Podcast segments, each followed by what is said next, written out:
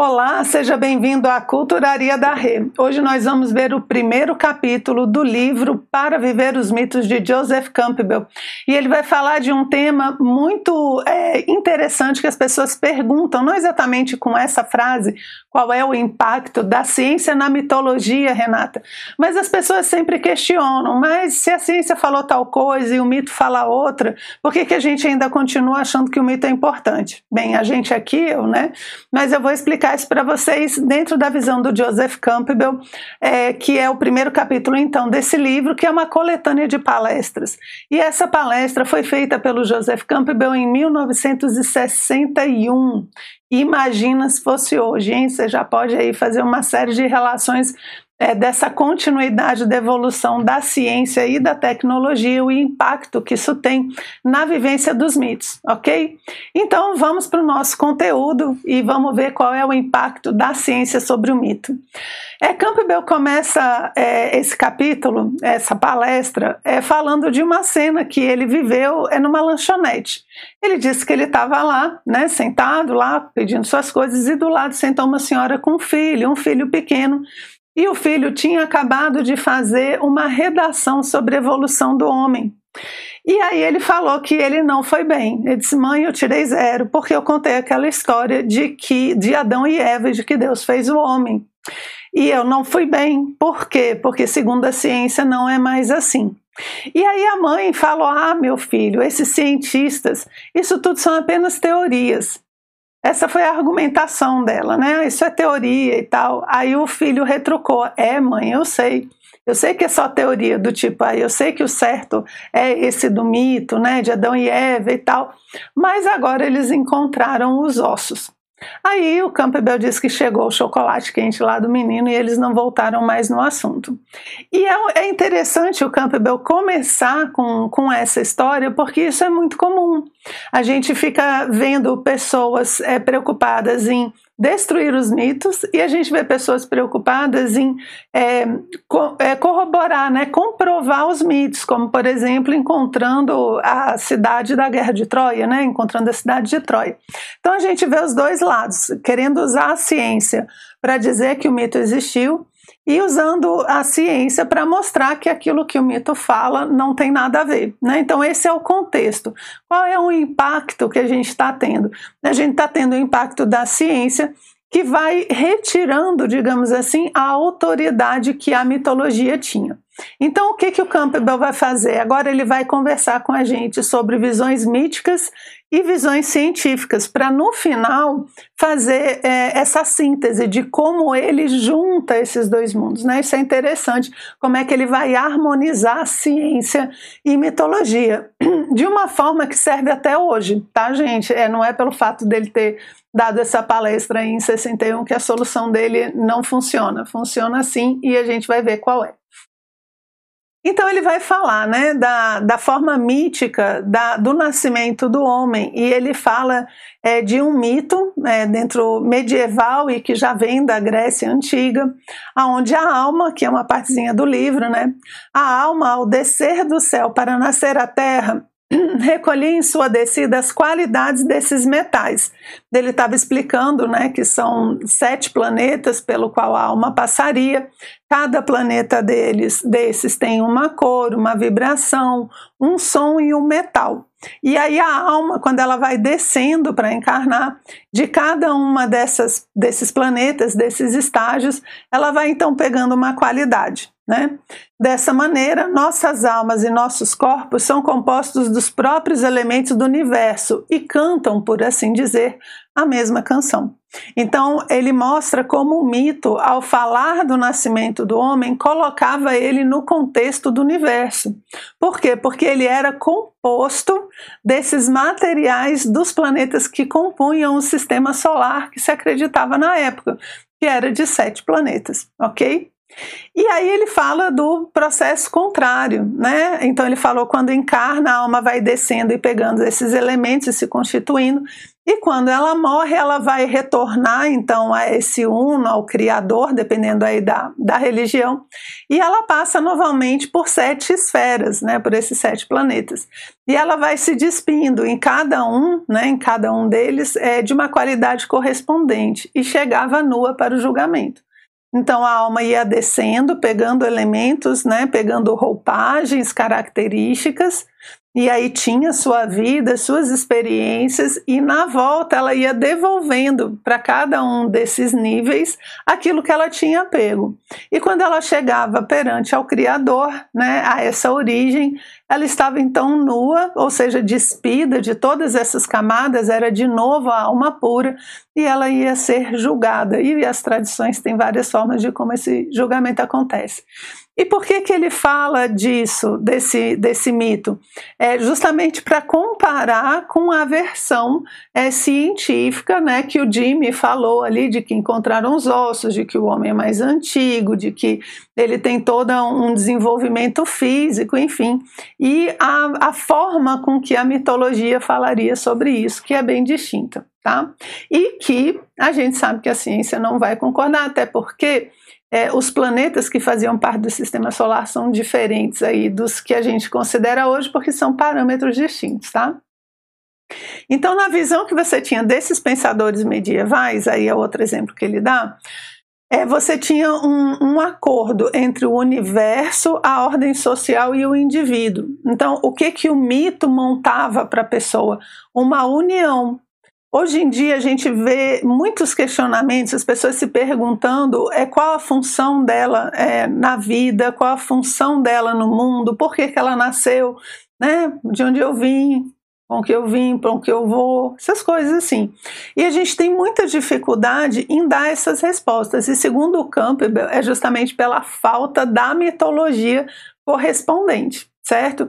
Então ele fala que quando você tem um mito bem estruturado, por exemplo, essa alma que desce do universo, vai pegando seus elementos e tem a sua vida aqui, você está juntando macrocosmos com microcosmos. Eu estou dizendo é que eu estou conectada com esse universo e que ele me ajuda nas experiências da vida. Então eu já tenho um lugar, eu já não estou só, né? Eu faço parte de algo. E isso é uma coisa que a mitologia é, dá para gente, é segundo Campbell uma das funções da mitologia, ok? Então, se eu estruturo o universo, conecto a sociedade a esse universo e conecto o indivíduo a essa sociedade, eu estou montando uma linha de significado para a existência, tá? E aí ele fala que uma das formas de representar isso é, seria em Dante. E pessoal, vocês sabem que eu sou doida por Dante, né? Ele é fantástico. E lá na sua Divina Comédia, então, ele explica é, como é o mundo e como é essa peregrinação da alma. E eu insisto, né? Campbell fala desse assunto porque é justamente como começou é um dos pontos mais é, importantes, digamos assim, é onde a mitologia e a ciência vivem se esbarrando, né? E todo mundo fica se questionando. É justamente essa evolução do homem, a origem para onde ele vai, né? Que é de onde eu vim e para onde eu vou. E aí ele dá como exemplo aqui a montanha do purgatório de Dante. Dante coloca na Divina Comédia de que quando é, o anjo caído, né, que depois vai ser o demônio, desce do céu, ele é jogado com tanta força que ele bate, é terra esférica, hein? Ele bate num lado e do outro lado sai é, a terra, né? Que, que ele desloca nessa caída, monta, né? Constrói o monte do purgatório do outro lado do planeta.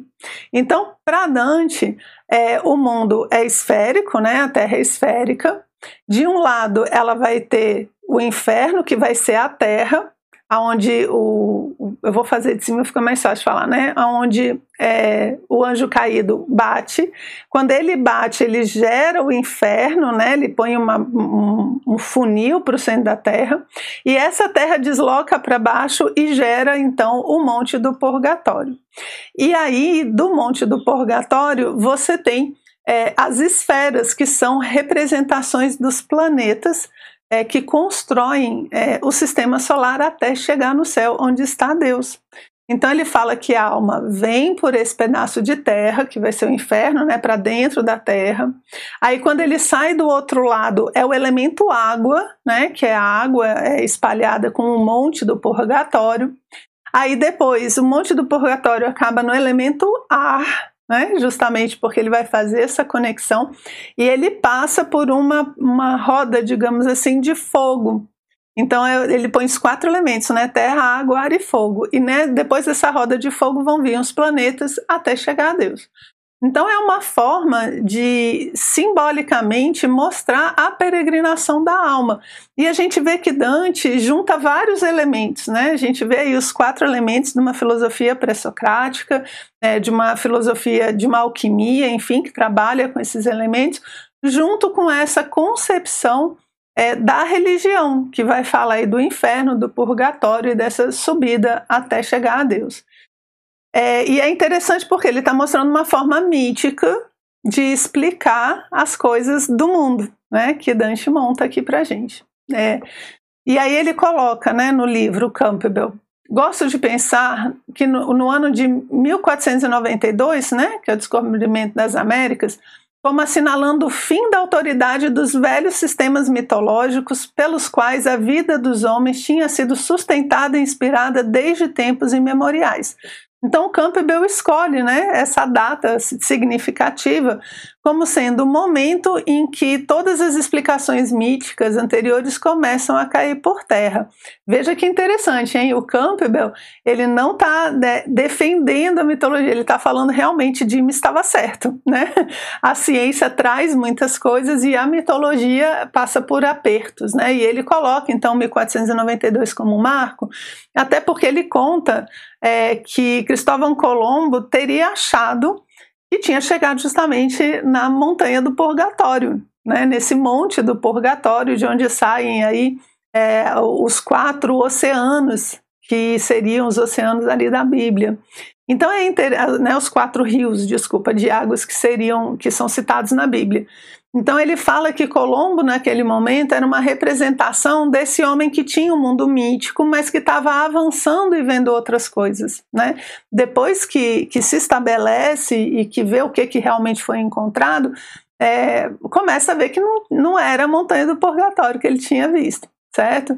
Então é interessante você ver é, Campbell colocando é, os momentos, né, marcos históricos, e aí depois ele vai falar de várias áreas, logo depois disso ele vai falar de como a astronomia é, cresceu, né, conseguiu andar muito e mostrou coisas novas, é, arqueologia, enfim, toda a ciência, né, todo ramo da ciência que vai sendo desenvolvido ele vai entrando nessa, nessa briga, digamos assim, da, da ciência com a mitologia. Falando, não, essa visão aqui está errada, não é assim, agora a ciência viu que é assado, né, agora já não, não tem essa montanha do purgatório, a gente já tem mapeado o mundo inteiro, essa, essa montanha não existe. Então a gente vai vendo que à medida que você tem mais tecnologia, você tem mais ferramenta, vai ficando cada vez mais fácil você, entre aspas, desmascarar as coisas que a mitologia falava, ok? Então ele vai falando, né? Que, que você tem essa desconstrução, por um lado, mas por outro lado, a mesma ciência que está trazendo esses elementos que desmontam a mitologia, ele traz coisas muito interessantes também. Como, por exemplo, é, você vê que as culturas falam de mitos muito parecidos. Então ele põe aqui, ó. Estudos culturais comparativos demonstraram agora, sem sombra de dúvida, que narrativas míticas semelhantes devem ser encontradas em cada quadrante desta terra. Então a, a mitologia traz, é, você começa a poder comparar, né? No momento em que você faz uma escavação e encontra escritos antigos, registros antigos, você também vai vendo que a mitologia ela é muito similar. E isso é, no mínimo, curioso, né? Povos totalmente distantes, é, distintos, em lugares que nunca, nunca se encontraram, né? Lugares longínquos. E eles têm uma estrutura mítica similar. E ele dá como exemplo é, as lendas de virgens dando nascimento aos heróis, como no caso de Cristo, de Buda, de Adonis, de Tammuz. é, essa ideia da mãe virgem, ela é recorrente, né? ela não é uma exclusividade da nossa tradição ocidental. E no momento em que você começa a encontrar essas outras civilizações, você vai tendo mais argumentos em relação a isso. E o outro que ele dá de exemplo no livro também são os locais que simbolizam o umbigo do mundo. É, o que, que, é isso? O que, que é o umbigo do mundo? São locais especiais, cidades especiais, que, segundo as mitologias, são a mais importante. Né? A gente fala assim: nossa, você acha que a vida, você acha que o mundo gira né, no seu umbigo? As civilizações, sim, e elas falam: não, e o meu umbigo é a cidade X. Né?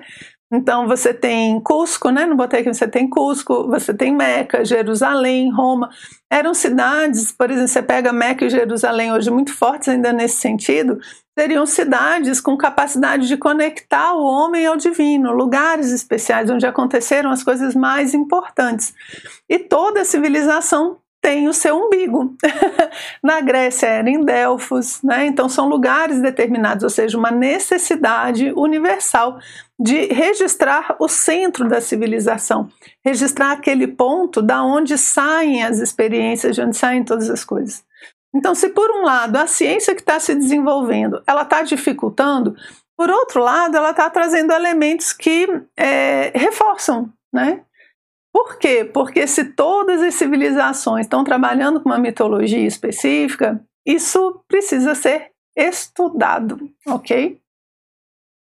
E aí ele vai falar então que a gente precisa tomar cuidado com, esse, com essa desconstrução do mito, com essa desconstrução do símbolo, do simbólico, achando que somente a parte lógica e a parte é, racional científica vai ser o suficiente para realizar o ser humano.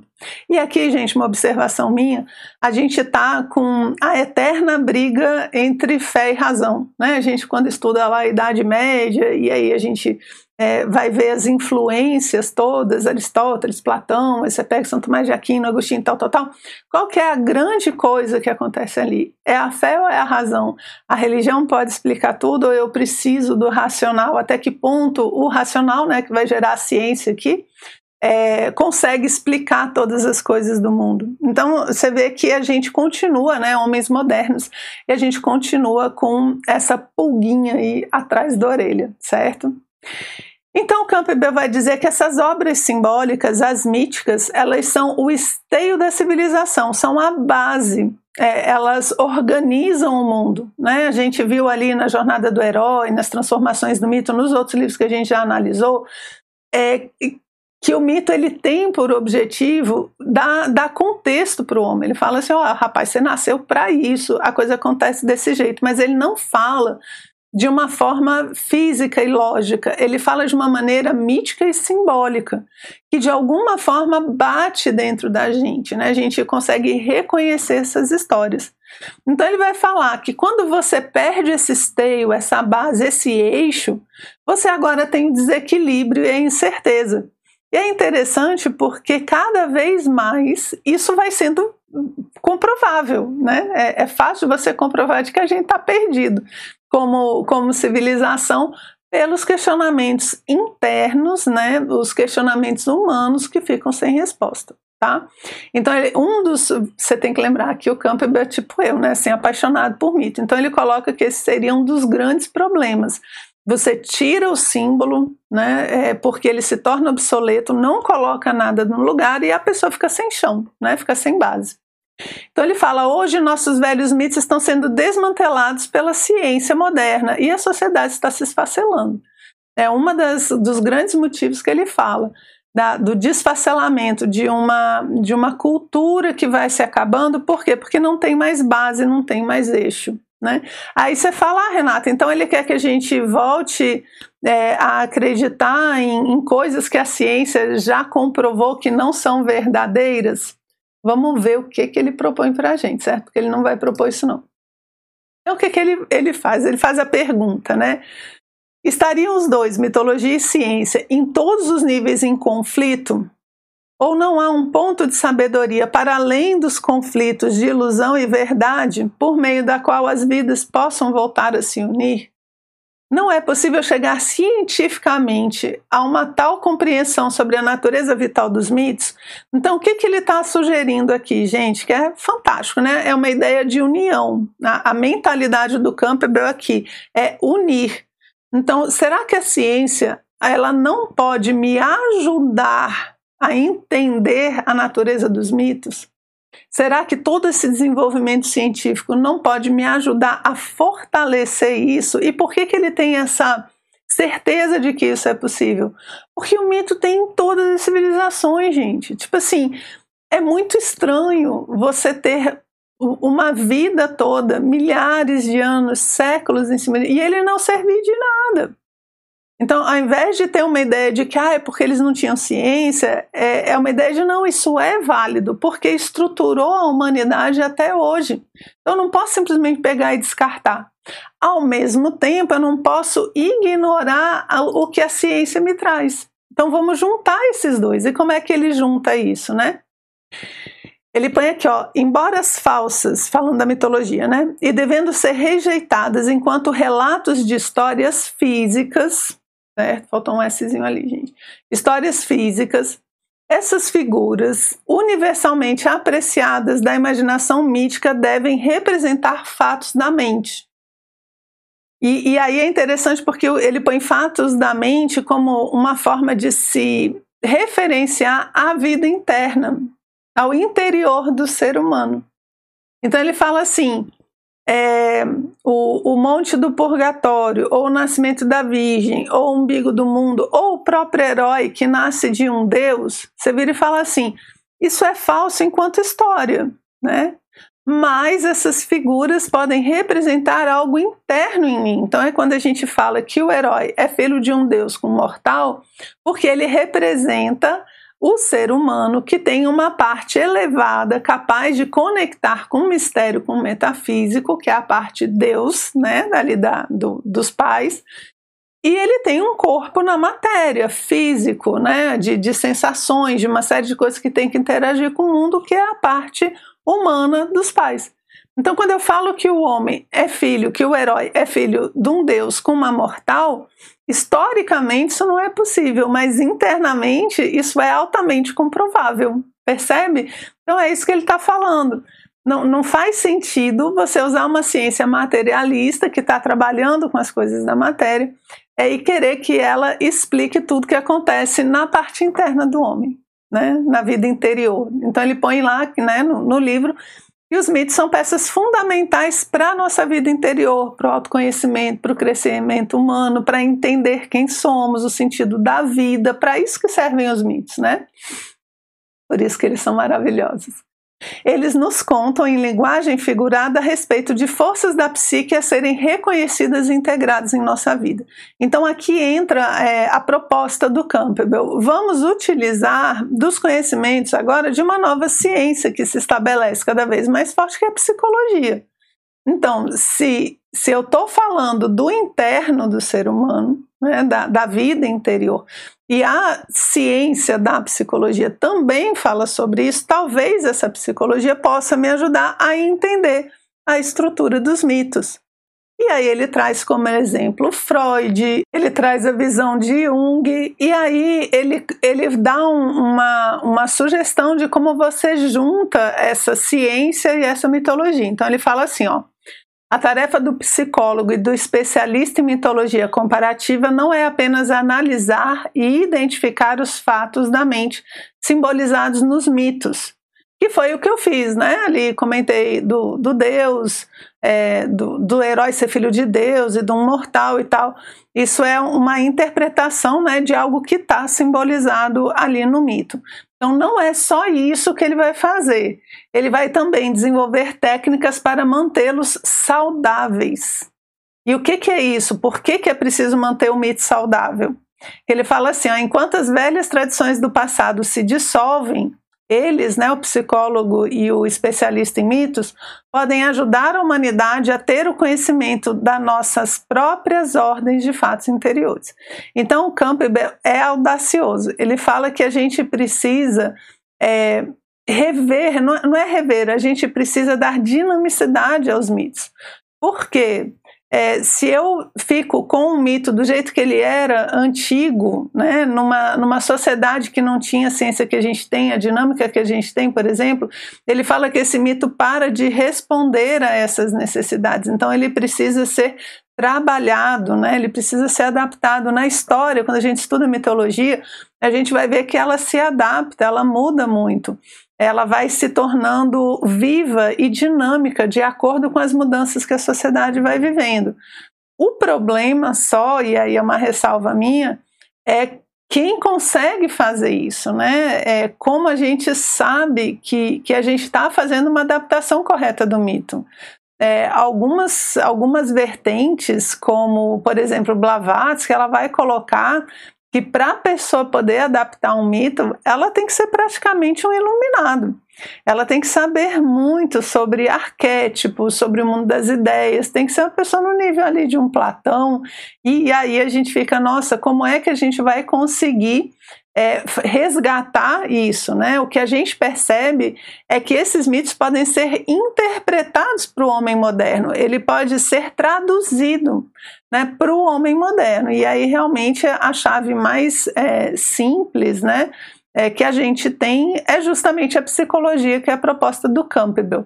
E por que, que eu falo que é a mais simples? É, porque existem outras, né? Quando você vê é, algumas pessoas analisando numa chave até astronômica, astrológica, os mesmos mitos, eles podem ter outros significados, eles são associados com constelações, com estrelas, com é, é, a precessão, os equinócios. Então, existem várias formas de se interpretar um mito. A proposta do Campbell é, ao invés de botar a ciência e a mitologia para brigar, botar uma ciência para ajudar a resgatar a mitologia.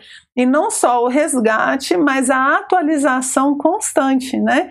Na minha sugestão, então, é a interpretação desses mitos ser feito de uma forma que faça sentido para o ser humano, porque adaptar e remontar os mitos realmente é um processo muito muito profundo que talvez a gente cometa erros, né? Mas Campbell já já vai falar dessa dificuldade também, né? Então ele fala assim, ó, o risco maior que a gente tem, né, é de ter uma mitologia petrificada. Então ela começa a ser um problema e não uma solução. E aí é só a gente pegar as guerras religiosas, né, que infelizmente existem até hoje, e você vai ver o que que uma interpretação petrificada, fossilizada é, vai gerar de conflitos para o mundo. Né? E a ideia da mitologia nunca é essa. A ideia da mitologia é sempre dar sentido e unir o homem e, e a humanidade entre si com o universo. Né? E ele coloca agora um detalhe sobre a ciência. Né? Ele fala o quê? Que a mitologia dá uma estabilidade psicológica. E isso é importante para o homem, ele dá um eixo e um significado. E a ciência? Ele fala a ciência não está preocupada com isso, porque não é a natureza dela. E ele explica de uma forma bem interessante. Eu achei que explica muitas coisas. Olha o que, que ele diz, ó. A ciência não é e não pode pretender ser verdadeira de modo absoluto. Ela não é e não pode pretender ser definitiva. É uma organização provisória de hipóteses de trabalho, uma contínua busca por mais.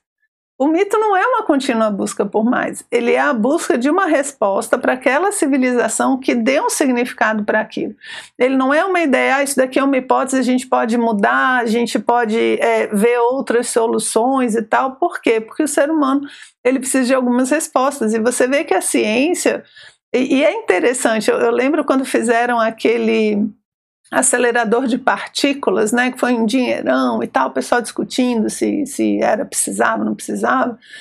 E aí perguntaram para um cientista que estava envolvido naquele projeto do acelerador de partículas, perguntaram para ele é, o que, que ele achava se desse errado, do tipo assim, ó, vocês estão fazendo isso tudo para justificar, para comprovar, justificar não, né, para comprovar uma determinada teoria ali do início do universo. E se, e se der errado? Aí ele falou assim: ótimo, a gente vai fazer outras hipóteses. Então, realmente é essa ideia de que não, com o que vem a gente cria mais, a gente faz mais coisas. Então, é uma evolução, é uma mudança, não diria nem uma evolução, é uma vai gerando essa mentalidade, vai gerando na sociedade uma mudança constante. Então a gente está sempre é, em, em, volta de coisas novas, demais, do diferente, de novas verdades, né? Assim como a mentalidade científica trabalha. Por um lado, isso é muito bom, mas por outro lado, ele desestrutura algumas coisas que o mito pode ajudar a reestruturar, ok? E aí, essa é a proposta dele, né? Que a gente deve conciliar as visões. Nem rejeitar a mitologia, nem rejeitar a ciência, né? Elas não são excludentes. E conseguir desenvolver uma visão que reúna esses dois. E a proposta dele é através é, da ciência, que é mais ou menos assim: a ciência está andando tanto, está evoluindo tanto, e agora tem uma ciência que fala do interior do ser humano de forma é, bem explícita e aceita. Então, vamos usar a ciência para nos ajudar ao invés de usar a ciência, olhar para a ciência como um inimigo. Então, é uma proposta muito é, de unidade, de unificação, ok? Só que tem essas problemáticas, né? Que nem eu estava falando com vocês. É de bem, como é que eu sei que eu estou adaptando bem um mito? Como é que eu sei que isso pode ser mudado ou não? Porque eu, eu já vi algumas, algumas alterações de mitos, de contos de fadas, assim, que realmente a gente perde o conteúdo simbólico, né? Então, é, existe de fato esse, essa dificuldade. Campbell sabe que existe também. E ele termina esse capítulo, então, contando um mito. E, e é bem interessante é, a forma com que ele diz que a gente tem que superar essa dificuldade. Né? E eu vou contar um mito aqui para vocês. E essa frase que eu coloquei aqui é a última frase do capítulo, ok? É, a história é o mito do oceano de leite, é, que é da mitologia da Índia, aonde os suras e os asuras, né, que seriam os deuses e os não deuses, é, eles erguem, eles pegam o monte que é o centro do universo, colocam no mar de leite, pegam a grande serpente da sabedoria do início do cosmos, enrolam nessa montanha os suras pegam na cabeça, vocês podem ver aí na imagem, né? E os asuras, né, pegam no corpo da serpente. E os dois começam a girar, a, a fazer uma espécie de uma batedeira nesse mar de leite, com o intuito de fazer o ghee, a manteiga cerimonial. É até estranho, né? Porque hoje em dia a gente compra o ghee ali na, na no supermercado e o ghee ele é para ser o mais puro que existe, né? O, o, seria um néctar, uma espécie de um azeite, assim, é, que eles tiram justamente do leite. E aí eu fico chocada que você chega e tem o ghee com, com especiarias, né? Tem ghee com sabor. Enfim, não é o ghee da culinária, certo? É o ghee cerimonial, que é a manteiga pura, representação do, do resultado da, da pureza, do processo de purificação do leite, que aí no caso representa a matéria, representa também o ser humano. Então, no momento em que você faz esse trabalho de purificação, que é justamente essa, essa batedeira, né, esse bater que eles fazem com as forças do universo, você tem essa manteiga cerimonial capaz de gerar luz, que é o ghee. Então, diz que eles começam a bater é, esse mar de leite. E eles batem durante milhares de anos, são milênios que eles estão batendo esse mar de leite. E aí, ao invés do ghee, começa a subir uma, uma espécie de uma fumaça, de uma névoa altamente tóxica. E, e eles pensam, nossa, quem é que pode ajudar a gente a resolver isso? Porque a gente ainda não chegou no objetivo, né? A gente precisa continuar batendo, só que com essa névoa não vai ser possível.